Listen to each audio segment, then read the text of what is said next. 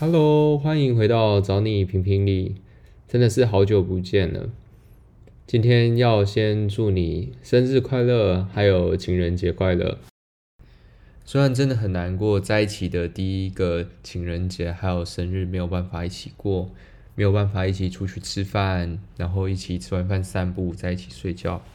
但是我还是抱持满满的心意，想要给你祝福。希望你在二十六岁的这一年能够心想事成、平安健康。虽然这样讲很老套哈，但是我长越大又觉得这两句话，呃，真的是一个很幸福的一个人生状态。希望你无论在学业、友谊还是健康方面都得心应手。为了能够在远距离也做一点什么，我赶快把尘封很久的 Podcast 再拿出来录，不能再拖了。其实这段时间里面，嗯，自从第一集录完之后，我也有就是好几次想要再继续录新的集数给你，但是，嗯，很多内容不是，嗯，在打草稿的阶段，或者是录到一半之后，就会觉得内容很尴尬，或者是很硬要讲一些东西，所以就觉得没有特别满意，就没有发出来。哦，对不起，我的理由一大堆哦。但是其实我真的很享受做 podcast 给你听。然后呃，其中原本呃一个原因原本是因为我自己也觉得这件事情很好玩。再来就是我真的很感谢你喜欢我的录音，这让我真的非常的感动，然后也会想要继续认真的做下去。那今天要来聊什么呢？先来聊情人节好了。其实我也是第一次好奇情人节的历史故事，但是在分享科普到的小知识之前，我来先讲一下我最早对于情人节的印象。我记得那时候小时候，大概三四岁，还在美国上幼稚园的时候，呃，情人节老师会要求小朋友都准备小礼物，通常是糖果或者是巧克力。然后在这天上学的时候，幼稚园老师会抽签。你会和另外一个呃被抽到的异性小朋友，呃这一天他就会当做是你的 Valentines，然后你们除了要互相送你们准备的礼物之外，还要在上学的时候做一个爱心的卡片，然后上面写一些感谢的话、祝福的话，互相送给对方这样子。现在想一想，可能还蛮政治不正确的哈，不然那些同性恋的小朋友要怎么办？然后另外一个蛮有印象的东西是，那时候情人节会有一种很难吃的心形的糖果，小小的马卡龙色，然后上面会写着“我爱你”之类的话。然后现在想想会觉得还蛮有寓意的，爱情可能就是这样甜甜苦苦的才会令人回味吧。那为什么会突然想到这段故事？是因为我在查情人节的一些资料的时候，看到一些我们幼稚园在做的活动。其实是仿照中世纪英国流行情人节的仪式，在当时他们会找地方还没有结婚的男女，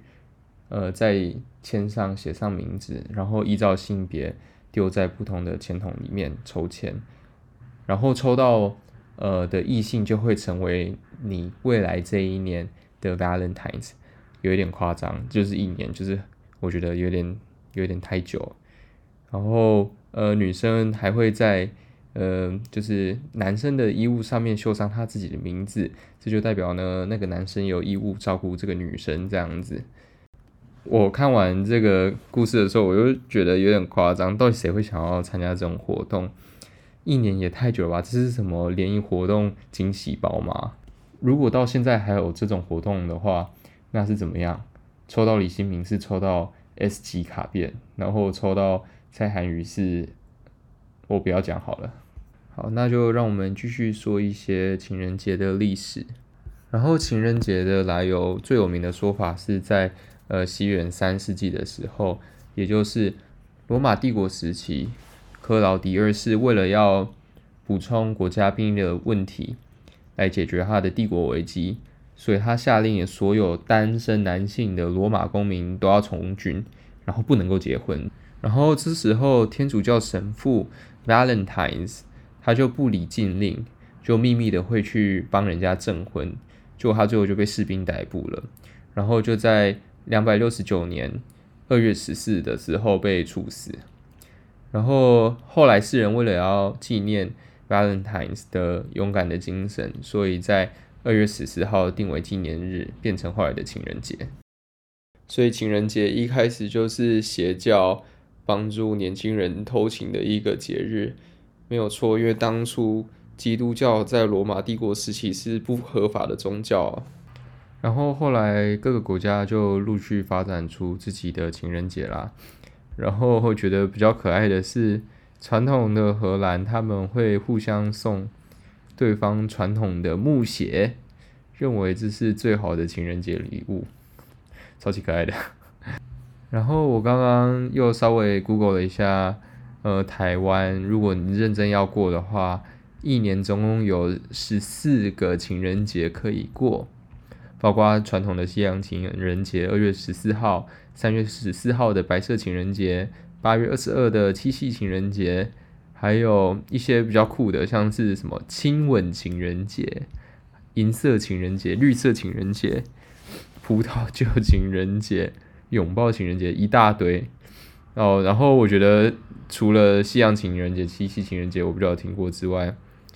呃，网络情人节五月二十号五二一这个我也比较感觉，不知道你还记不记得在去年的时候，嗯，还是前年啊，我们刚开始会用讯息聊天的时候，我刚好在。那一天买了《晋级的巨人》的呃贴图给你，然后呢，你为了要谢谢我，你就画了米卡莎的手机桌布给我，然后那天传给我，然后上面还有一个爱心，然后那天刚好是五月二十号，然后我就觉得好像有一点暧昧的意思，在我开心了超久的。对不起哦，我就是这么的纯情，很烂，这样子就有粉红色泡泡。那我也想要问你，就是在我们还没有在一起的时候，有没有我们哪一次相处也让你觉得比较特别有印象，或者是比较呃有恋爱的感觉吗？我也想要听你和我说。好，那话说回来，啊，虽然有那么多节日，但是我会觉得我有一点改观。以前我其实都不太过节日的，但是我觉得，嗯。生活中有一些仪式感，然后嗯，认真去过节日的话，也会特别的留下一些美好的回忆。所以我觉得，在有时间跟资源的状况下，我会觉得过节的感觉还蛮快乐，也蛮幸福的。那现在就来一点白日梦的时间吧。如果今年我们有一起在台湾过节的话，我会安排怎么样的情人节约会呢？我会觉得在这种呃冷冷，然后有可能下毛毛雨的日子里面去九份最幸福了。我应该会安排一个两天一夜的小旅行，然后订一个山景温泉 Airbnb 有厨房的。然后第一天晚上到九份的时候，先逛街，吃吃芋圆，吃芋头冰淇淋手卷，然后在阿妹茶楼泡茶吃饭聊天聊到他关门。晚上回饭店休息泡温泉，然后再开始疯狂做爱。然后隔天用呃提前准备好的食材，在 Airbnb 里面去准备一个丰盛的早午餐。然后早午餐内容一定要吃我们的经典组合啊，香蕉松饼配上德式香肠，煎节瓜，还有早餐豆，再配上咖啡跟柳橙汁，吃完了再继续做爱，然后再离开九份，再看要去哪里玩。这大概会是我觉得现在二零二三在台湾过情人节最好的行程吧，不知道你会不会喜欢？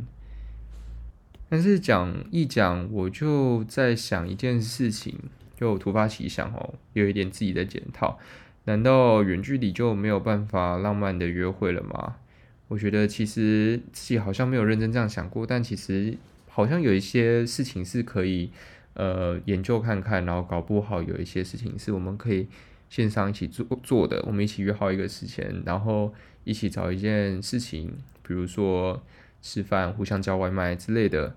不知道，我觉得之后在过节的时候，我会再好好想想有没有什么事情可以一起完成，一起过节这样子，感觉会蛮好玩的啦。然后最后我想要分享一些我喜欢的爱情电影，但是我想要承认，我觉得，嗯，品味应该没有很好，因为其实我不太常看爱情相关的东西。但是如果你有觉得你喜欢看，然后嗯觉得很喜欢的爱情相关的电影，也欢迎推荐给我哦。那我第一部要和你 分享的是《天空之城》。你可以说这哪里是爱情电影啊？它根本就是一个呃科幻的乌托邦电影，然后只是刚好里面有男女主角。但是我在看这部电影的时候，真的有恋爱的感觉啊！因为我真的觉得，嗯，电影里面就是男女主角那个纯纯的爱，然后跟那个女主角，我不知道为什么，我就会觉得跟你的造型很像，所以我就会觉得超级有粉红色泡泡的，所以我就觉得，嗯，情人节我愿意看这部电影，所以它应该算是爱情电影吗？好主观哦，抱歉。然后另外一部。电影是《亚洲疯狂富豪》，然后我会觉得它的剧情虽然就是很嗯普通，然后我会觉得他喜欢他的点是他里面有一首歌很好听，然后那时候我记得在喜欢你的时候，嗯就会一直听那首歌，然后就会觉得嗯。有点难过，但是有一点，就是还蛮抚慰人心的感觉。然后电影里面的画面很漂亮，就是结婚的画面，超级漂亮的。好，以上两部是我呃对于爱情电影的经验值，所以如果你两部都有看过的话，你可能就会知道我到底有多没有在看爱情类的电影了，然后最后呢，又最后，刚刚那个不是最后，现在才是最后。我要祝你生日快乐啊！祝你生日快乐！祝你生日快乐！祝你生日快乐！祝你生日快乐！现在你有十秒的时间可以许三个愿望。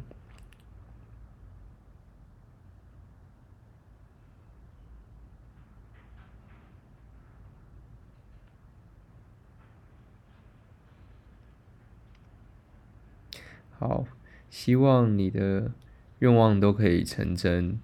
然后二十六岁会是你人生中最棒的一年之一。那我们就下一一集再见喽，拜拜。